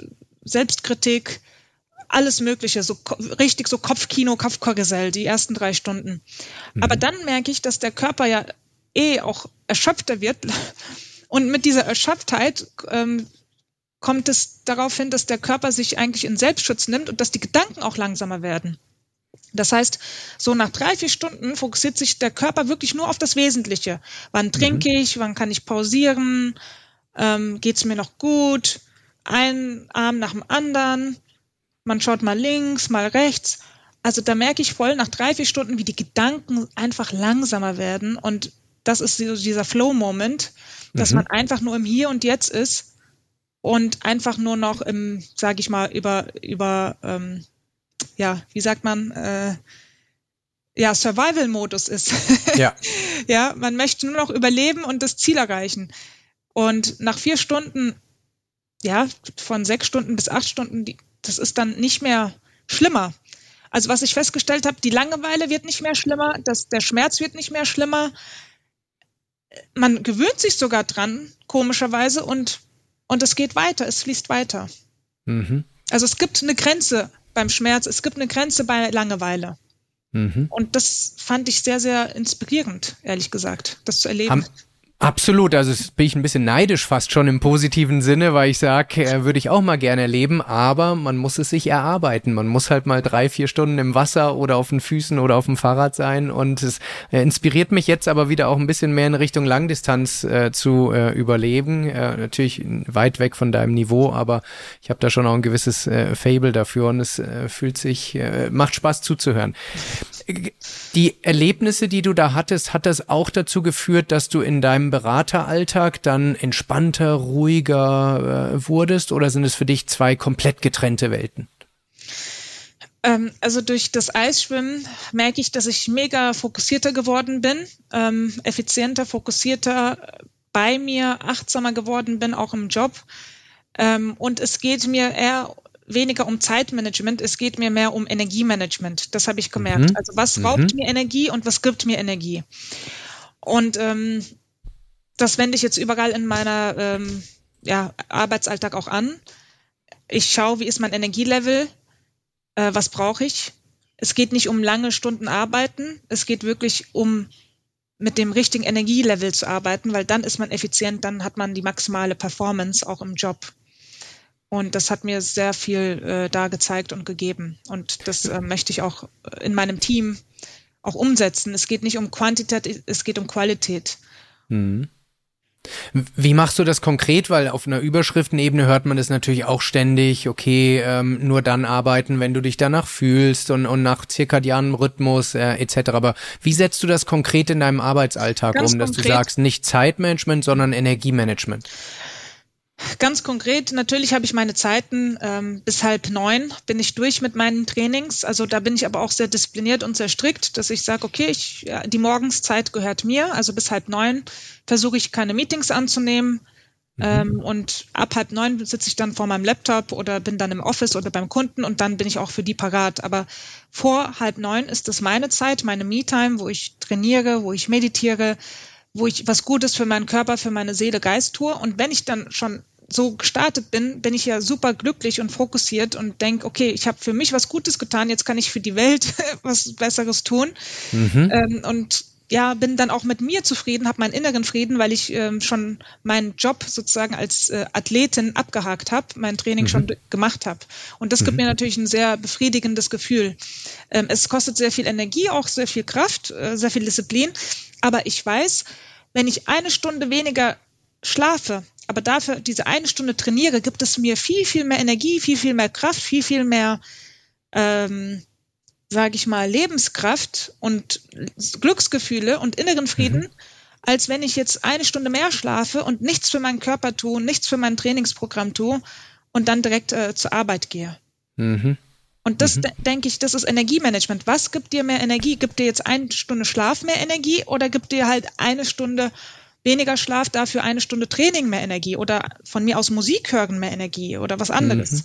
Mhm. Und ich mhm. denke, das ist für jeden natürlich individuell. Ich sage jetzt nicht, dass jeder ins äh, kalte Wasser springen muss im frühen Morgen, aber was tut dir gut? Und, und ich glaube, das, das ist, was nachhaltig auch ist und sich gut fühlen lässt. Und die Reihenfolge gefällt mir gut, äh, denn die meisten machen erst alle Verpflichtungen, alles Business etc. Und falls noch abends Zeit bleibt, obwohl die Energie schon am Ende ist, die Disziplin, die Willenskraft, dann vielleicht noch sich zum Sport aufraffen oder oder oder. Und natürlich haben nicht alle die Freiheitsgrade, ähm, die, die wir jetzt ansprechen, aber vom Grundsatz her zu sagen, das hat Priorität, meine Energie positiv äh, zu, äh, zu nurturen, zu, äh, zu füttern und dann startklar zu sein, um für die Welt Welt, wie du sagst, was Gutes zu tun, den Job, die Familie etc. ist äh, auf jeden Fall was, was ich auch sehr äh, empfehlen kann, wenn es vom Tagesablauf äh, möglich ist. Wohl wissend, dass nicht für, für jeden äh, und jede realistisch ist. So, Neben diesen Langstreckenschwimmen, die du machst, wo du ja auch gedanklich herkommst, bist du jetzt in den letzten Jahren so durch Zufall in so einen in so einen äh, Nischensportart auch äh, äh, gekommen und das ist Eisschwimmen, äh, kurze Distanzen, aber in eiskaltem Wasser, zwei, drei, vier Grad, was ja nochmal eine ganz andere Belastung ist und äh, bist da tatsächlich auch Weltmeisterin äh, geworden. Ähm, Gib uns doch bitte mal, Denise, so einen Einblicke in so einen, in so einen Wettkampf. Wie sieht so ein, ich weiß nicht, 100 Meter Butterfly oder welche Distanzen du, äh, du schwimmst im, im Eisschwimmen? Äh, äh, wie sieht das aus? Wie fühlst du dich vorher, während des Rennens und danach? Und vielleicht kannst du auch äh, uns mal einen Einblick geben, was so die Unterschiede zu normalen Schwimmwettkämpfen ist. Ähm, ich muss sagen, bei, bei meinem ersten Eis-Weltmeisterschaft äh, Eisschwimmen, da, da, musste ich oder bin ich 500 Meter geschwommen. Mhm. Und es war für mich enorme Angst wieder, eine Angstzone, weil ich habe gedacht, okay, überlebt mein Körper das? Also die Kälte plus die Geschwindigkeit, weil es geht ja mhm. um Geschwindigkeit. Es ist wie ein normaler Wettkampf, aber halt im Eis Eiswasser. Und viele denken, Eiswasser, da sind jetzt Eisklötze oder so. Nein, also es ist zwei bis vier Grad. Unter fünf Grad äh, nennt sich Eisschwimmen, also zwischen null mhm. und fünf Grad. Wenn es mhm. unter null ist, dann kann man da eh nicht mehr schwimmen, weil ja alles eingefroren ist. Mhm. Und ähm, das passiert meistens in Seen oder so in, ja, in Seen, wo dann ganz künstlich wie ein Pool aufgebaut wird. Und das sind dann meistens 25 Meter. Und dann darf man auch nicht springen, weil es ja gefährlich ist und man darf auch nicht komplett wie im Pool wenden, also mit dem Kopf mhm. runter ins Wasser tauchen, mhm. sondern ähm, man macht halt so eine Brustwende. Also mit den zwei okay. Händen ähm, fasst man die Wand an und dann wendet man ganz normal und der Kopf ist meistens dann draußen. Mhm. Und die, die, mein erster Wettkampf 500 Meter, ich hatte so eine Angst, äh, überlebe ich das überhaupt, schaffe ich das überhaupt? Also so viele Fragezeichen. Ähm, ich konnte sogar nachts nicht schlafen, äh, weil ich ja so aufgeregt war, ehrlich gesagt, bei meinem ersten Wettkampf. Und der erste Wettkampf war in Polen, sind dann dahin geflogen, hingefahren und dann habe ich ein Probetraining gemacht, die 500 Meter, die ich schwimmen wollte, gemacht. Lief gut. Am Ende aber konnte ich überhaupt meine Hände nicht mehr spüren. Also auch beim Wettkampf. Okay. Ähm, die letzten 100 Meter konnte ich meine Finger nicht mehr spüren. Mhm. Ähm, ich bin rein ins Wasser und dann konnte man auch, wenn man immer im Wasser ist, kann man nicht mehr atmen. Also man hat das Gefühl so, der Atem bleibt so erstmal stocken. Und dann die Überwindung zu sprinten, das ist natürlich eine andere Hürde. Und die Balance mhm. versus nicht sehr viel sprinten versus die Körpertemperatur halten. Weil wenn ich mhm. sehr viel sprinte, dann ähm, unterkühle ich mich sehr schnell und kann vielleicht mit der Kälte nicht umgehen. Aber wenn ich zu langsam schwimme, unterkühle ich auch wiederum. Ähm, und das war für mich eine komplett neue Welt, weil im normalen Poolschwimmen, da geht's nur volle Kanne um Geschwindigkeit und nicht um mhm. Energiemanagement, Kälte und, und was weiß ich. Aber in diesem Moment musst du halt balancieren zwischen, wie fühlst du dich, wie ist die Kältetemperatur und nicht so schnell, nicht aber zu langsam. Und das war äh, eine große Herausforderung für mich, eine neue Welt. Und die letzten 100 Meter konnte ich meine Finger nicht mehr spüren. Ich konnte noch nicht mehr spüren, ob ich die Wand jetzt berühre oder nicht. Mhm. Dann habe ich versucht, mit meinem Kopf, also mit meinen Gedanken, mit meinem Auge zu folgen, wo meine Hände sind. Ich habe auch voll gemerkt, dass meine Gedankengänge voll langsamer wurden, die letzten 100 Meter ähm, und hatte dann halt auch Angst, dass ich disqualifiziert werde. Ich habe dann so gesagt, oh, okay, habe ich jetzt die Wand berührt? Ich glaube schon, okay, dann drehe ich jetzt um. Also es war so alles so in so eine äh, Geschwindigkeit, wo ich gedacht habe, es ist voll langsam.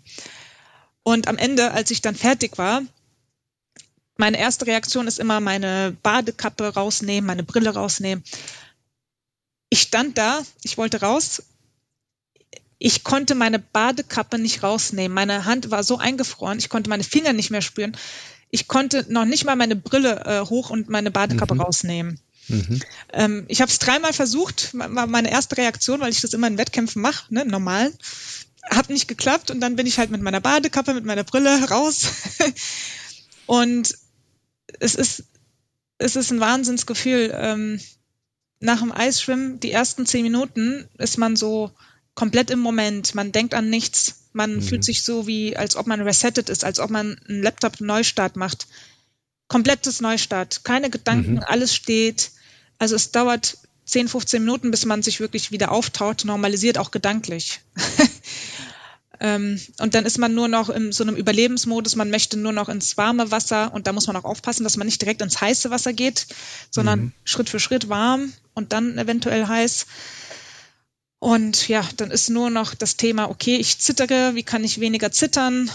Wie kann ich äh, warm duschen? Wo ist die Warmdusche? Also man beschränkt sich wirklich nur auf das Wesentliche des Lebens.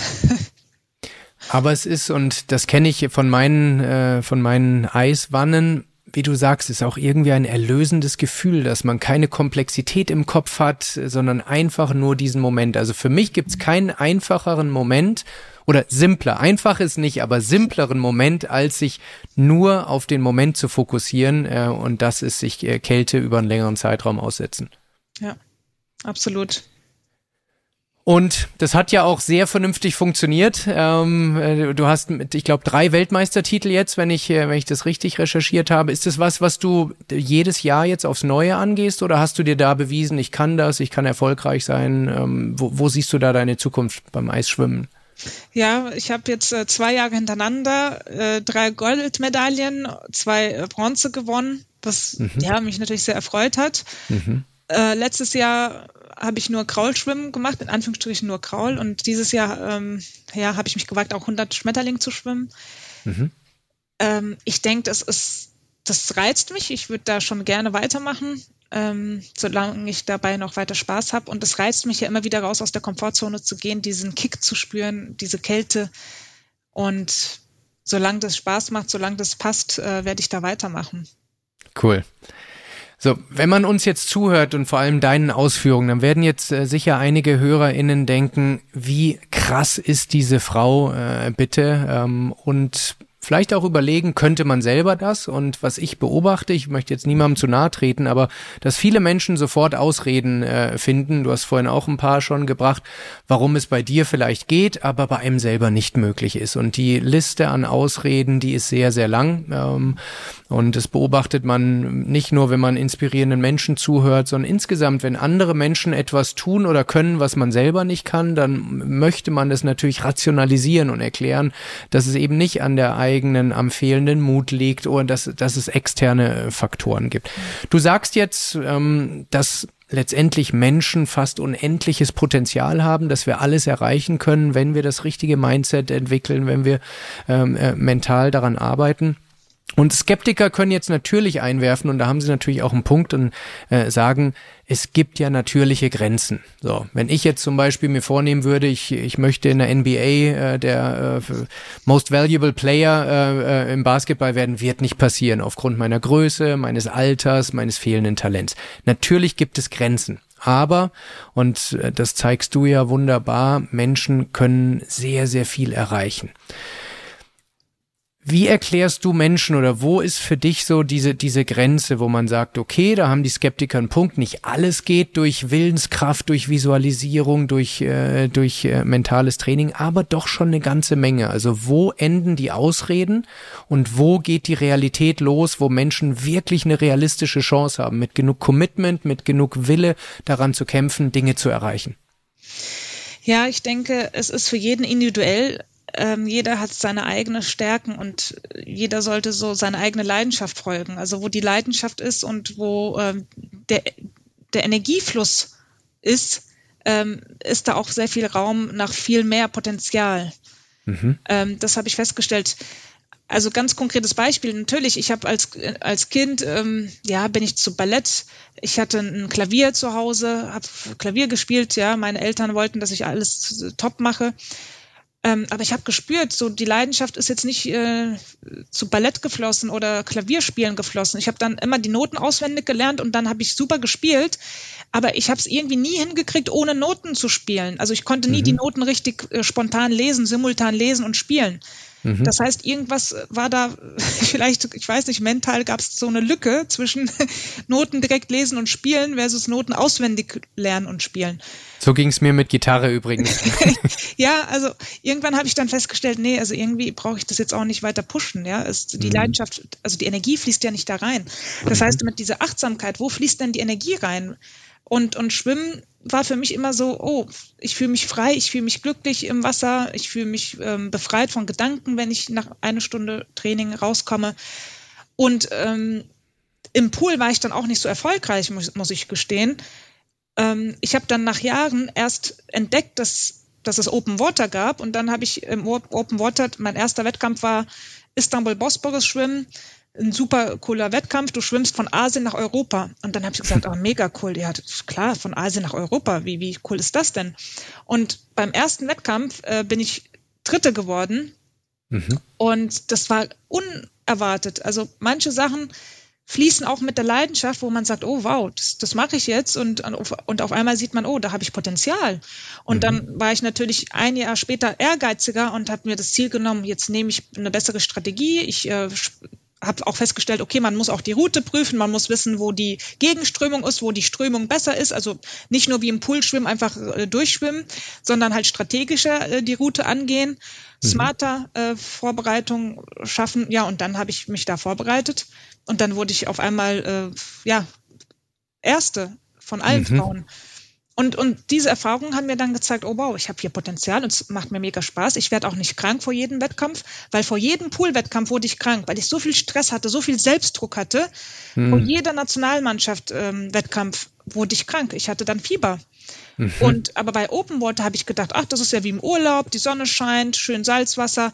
Und ich bin da mit viel Entspanntheit, viel mehr Gelassenheit reingegangen und auf einmal hatte Mega. ich dann meine Medaillen.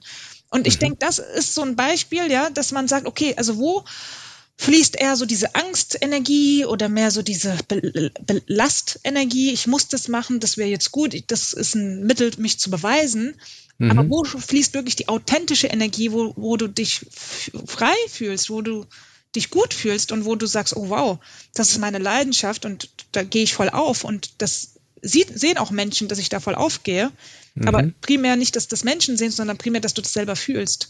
Mhm. Und ich glaube, für jeden ist das individuell. Ne? Für einen kann es sein, ein Instrument spielen, für anderen kann es sein, singen, für anderen ein Gedicht schreiben oder ein Buch schreiben oder ja, äh, immer aus sich rausgehen, äh, die Welt reisen. Es kann ja alles sein, nicht jeder muss hier ins kalte Wasser springen. Absolut. Ähm, aber was ist so die Leidenschaft? Wo fließt die Energie? Und mhm. das, das würde ich, glaube ich, so definieren. Ja, macht, macht hochgradig Sinn und kann ich auch aus eigener äh, Erfahrung bestätigen. Ich denke gerade an eine Aussage von Jürgen Klopp, der mal gesagt hat, dass man sich überlegen soll, ob man spielt, um das Verlieren zu vermeiden oder spielt, um zu gewinnen. Mhm. Und das macht ähm, das, was du vorhin gesagt hast, ob man eben krank wird vor einem Wettkampf, weil man so viel innere Spannung, so viel Druck hat, oder ob man richtig Lust drauf hat, einfach weil man Lust hat, in diesem Wasser zu schwimmen. Selbst wenn man nicht Erster oder Erste wird, sondern einfach, weil man Lust drauf hat und weil sich's gut anfühlt.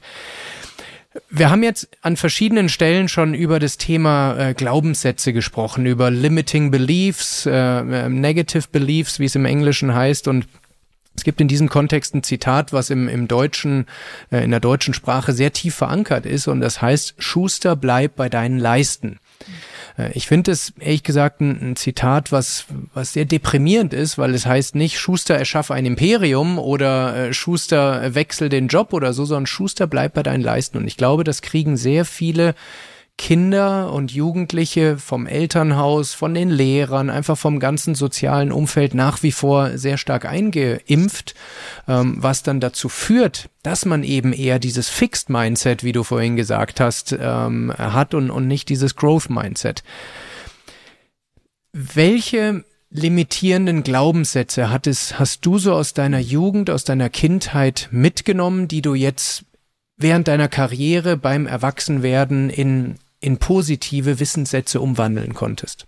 Ja, ich hatte sehr viele negative Glaubenssätze. Ich bin ja mit elf von, von, der Türkei, äh, von Deutschland in die Türkei äh, gereist, umgezogen quasi. Mhm, mh. ähm, ich konnte nicht gut Türkisch sprechen, sprich, ich wurde fast gemobbt in der Zeit. Also Leute oder die Jugendlichen, sag ich mal, in meinem Alter, die Jungs vor allem, die haben sich dann aus, die haben mich ausgelacht, gesagt, ach, wie redest du, wie sprichst du? Hm. Ähm, und das hat dann schon ein bisschen an mein Selbstbewusstsein damals gerüttelt. Aber ich habe dann mich entschieden, okay, bin ich jetzt Opfer oder bin ich Schöpfer meines Lebens? Und ich habe dann für mich das als Reiz genommen und gesagt, hm, ich werde es euch zeigen, die alle, die lachen, ich werde jetzt Schulbeste und ich werde es einfach mit meinen Noten zeigen. Ähm, vielleicht war das so ein bisschen so eine Trotzreaktion, aber trotzdem habe ich mhm. versucht, diese trotzige Reaktion oder die, diese negative Situation in eine kreativere, positivere Energie zu wirken und zu sagen, okay, das war, wurde dann Ansporn für mich. Also diese Negativität habe ich als Ansporn genutzt, denen zu zeigen, dass äh, vielleicht meine Sprachfähigkeit nicht so gut ist, aber dass ich am Endeffekt alles verstehe und sogar noch bessere Leistung als die erbringen kann mit dem, was mhm. ich mitbringe. Mhm. Ähm, also das ist ein Beispiel. Ich glaube, das hat mich auch schon geprägt, muss ich gestehen. Ähm, dass, dass ich vielleicht dann immer wieder so, wenn ich schlechte Situationen erlebe, das als Ansporn sehe und sage, okay, was, wie kann ich jetzt daraus kommen, noch gestärkt daraus kommen? Ähm, das ist so, glaube ich, mein Mindset, was sich von der Kindheit entwickelt hat. Ähm, mhm. Ich wollte mich nie unterbringen lassen, sondern halt das zeigen. Ein anderer äh, Glaubenssatz ist natürlich, was damit verbunden ist, ich hatte auch Angst, vor vielen Menschen zu reden, weil ich hatte dann das Gefühl, okay, ich kann ja mich nicht gut artikulieren, ich kann ja nicht gut reden oder nicht mit guter, äh, perfekter Grammatik. Das heißt, das, was ich sage, ähm, kommt vielleicht nicht gut an, dann bleibe ich lieber ruhig. Mhm. Und diesen Glaubenssatz habe ich dann auch irgendwann so entwickelt. Auch im Job kam, kam dann am Anfang das Feedback, ah, du kannst nicht gut präsentieren, du hast keinen guten roten Faden und so. Mhm. Ähm, wo ich dann wieder dran gearbeitet habe, also mit dieser Angst und gesagt habe, hey, ich, ich zeig's denen, dass ich super gut Storytelling machen kann, dass ich einen roten Faden habe, dass ich dass Leute mich zuhören können. Mhm. Bis hin, dass ich jetzt ein TEDx-Speech äh, gehalten habe und vor tausenden äh, Personen geredet habe für Fitline. Und Den über 70.000 Menschen auch gesehen haben. Ich habe heute die Zahlen gecheckt. Also ein sehr, sehr inspirierender Talk ist wirklich eine, eine absolute Empfehlung von mir auch. Ja, danke. Und das, das warum erzähle ich das? Weil ja, man erlebt auch mal ähm, schlechte Situationen oder negatives Feedback erhält man auch die Frage ist, wie geht man dann wirklich wieder damit um? Und ich mhm. habe versucht, das immer als Ansporn zu sehen und zu sagen, okay, hm, dann zeige ich es und, und es anders und ich kann es besser. Mhm. Das, das war mein Ansporn. Mhm. Mega, mega stark. Und wir haben es gerade schon äh, angesprochen, deinen TED Talk und du hast auch ein Buch dazu geschrieben. So deine Überschrift ist ja Out of Your Comfort Zone. Ähm, das so ein bisschen zusammenfasst, was wir jetzt auch äh, besprochen haben, beziehungsweise das noch strukturierter aufarbeitet.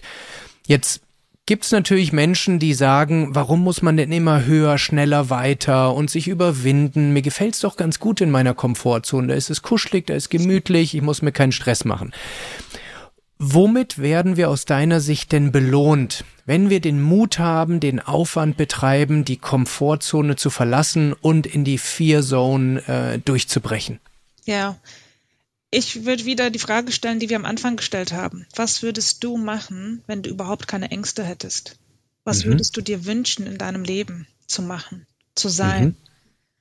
Und auf einmal kommen neue Gedanken, wo du dann merkst, oh, krass, vielleicht habe ich nie so gedacht, aber ja, anscheinend ist das vielleicht ein Wunsch von mir, was ich mich nicht traue, wo ich mich vielleicht auch teilweise gefangen fühle. Ähm, mhm. und, und das ist vielleicht so der Ansporn zu sagen, hey, du hast die Kraft, du hast die Macht, das anzugehen, was du wirklich willst, was deine Seele wirklich sa sagt. Und äh, viele fühlen sich manchmal gefangen in deren Alltag, in, in deren Situation, aber ja, wollen da nicht weg oder denken, nee, das ist jetzt so gegeben. Aber wir können das Leben viel, viel anders gestalten. Und das ultimative Ziel ist natürlich glücklich sein. Und für mich ist glücklich sein Freiheit haben, das verfolgen, was man will, die Leidenschaft verfolgen. Hm. Und zu sich selber stehen, loyal zu sich selber sein und sagen, hey, das habe ich geschafft oder das habe ich jetzt versucht und ich stehe zu mir, zu meinen Wünschen, zu meinen Träumen und bin nicht ähm, gefangen in, in meinen Ängsten oder in, in meine Gedankensätze, die vielleicht mich auf Dauer nicht so glücklich machen, wo ich, womit, womit ich mich vielleicht abgefunden habe, aber nicht glücklich machen. Mhm. Und deswegen, ich würde allen fragen, ja, was würdest du machen, wenn du keine Angst hättest? Was würdest mhm. du dir wünschen? Ja.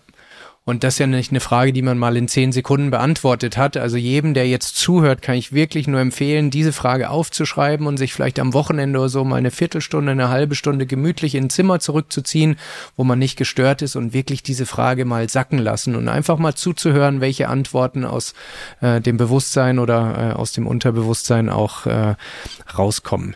Ich meine, es ist Mega. eine angenehme Frage.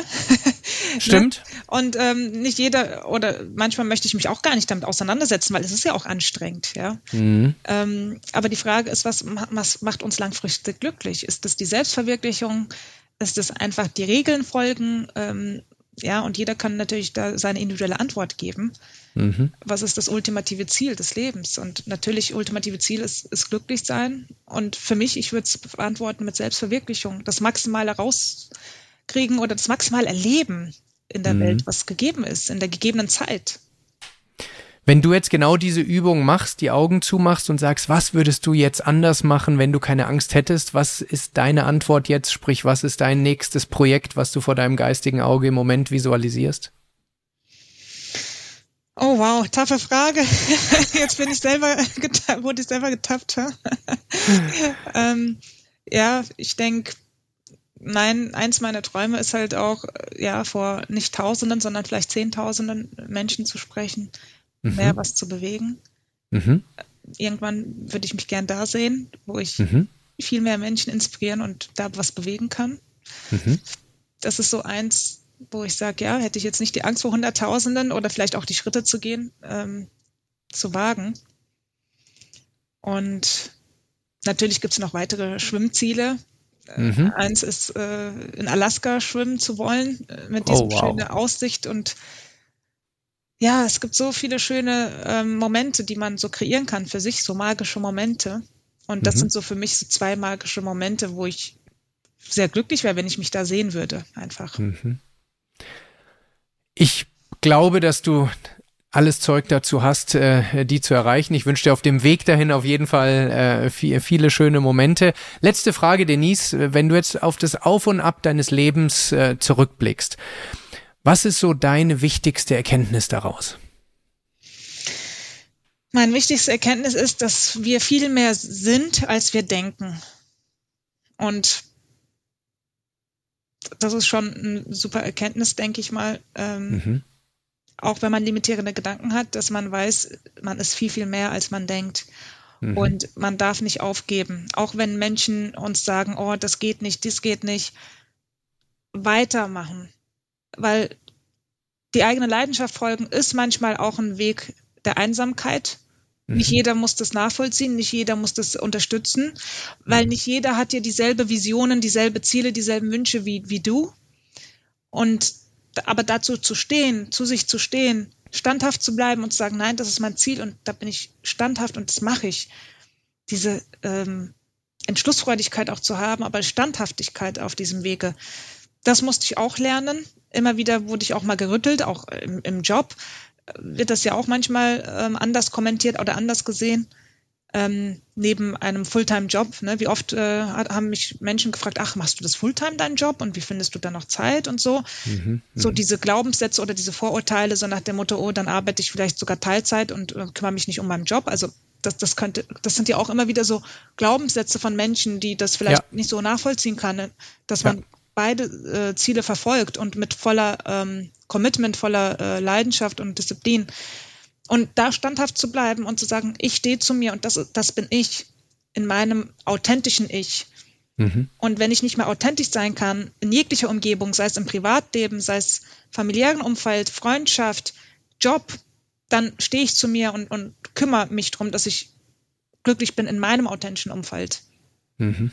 Und das ist so mein Maßstab und das habe ich gelernt und ähm, das gibt mir sehr viel Kraft, weil die, ja, die größte Stärke ist diese Authentizität, selbst zu sein ja. und nicht zu spielen, was man sein will oder was man denkt, was andere sehen wollen. Weil mhm. man wird niemandem 100% gerecht. Und wenn man jedem gerecht wird im Leben, dann hat man selber vielleicht nicht eine Note gesetzt. Und ja, eine Note setzen kostet Mut. Mhm.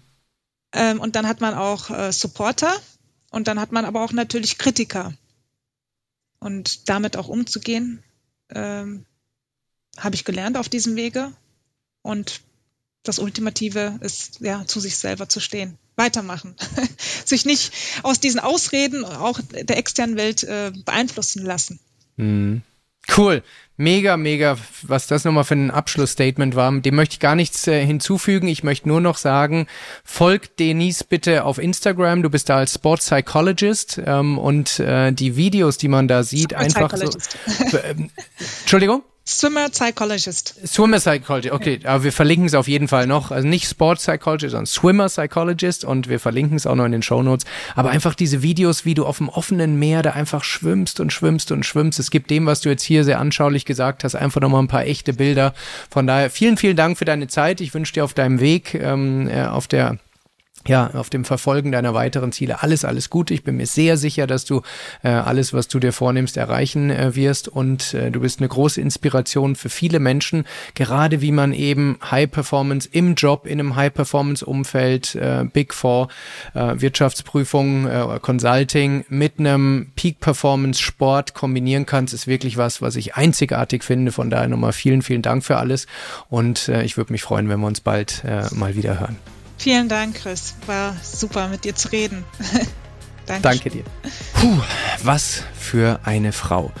Äh, eine der ganz großen Privilegien, die ich äh, als Gastgeber von diesem Auf und Ab Podcast haben darf, äh, ist, dass ich mit Menschen spreche, die einem immer wieder aufs Neue zeigen, dass dass einfach so viel mehr möglich ist, als wir eigentlich glauben. Äh, wenn wir unsere Grenzen erkennen und an ihnen arbeiten äh, und äh, einfach fest an uns glauben. Und Denise ist wirklich ein Paradebeispiel dafür, was alles möglich ist, äh, wenn wir ähm, den Fokus darauf setzen und wenn wir uns mental darauf vorbereiten. Das heißt nicht, dass wir alle 15 Stunden ähm, ähm, im Meer schwimmen müssen, aber ich glaube, jeder und jede von uns hat so seine kalten Wasser, um die wir einen Bogen äh, machen, die unsere Welt begrenzen, einengen und äh, Beispiele wie, wie das heutige zeigen, wenn wir den Mut haben, uns dem zu stellen und an uns arbeiten, dann können wir diese Grenzen eben überwinden. Ich würde mich sehr, sehr freuen, äh, wenn du auch nächste Woche wieder zum Auf und Ab Podcast einschaltest. Wenn dir diese Episode und die anderen Episoden gut gefallen, dann würde ich mich freuen, wenn du äh, uns auf Apple und auf Spotify eine bis zu 5 Sterne Bewertung gibst und uns auf YouTube folgst. Ähm, und äh, Stichwort YouTube, hier sind alle Interviews auch als Video verfügbar. Und äh, wenn du Ideen hast, was wir besser machen können, Feedback geben möchtest, Ideen, welche äh, Gäste ich in Zukunft interviewen sollte oder andere Themenvorschläge hast, dann würde ich mich freuen, wenn du das in die Kommentarfunktion bei YouTube machst. Ich lese jeden einzelnen Kommentar persönlich. Und das ist für uns die beste Möglichkeit, äh, unser Format auf und ab weiter zu verbessern. Bis dahin wünsche ich dir ähm, eine wunderschöne Woche und genieß das Auf und Ab deines Lebens.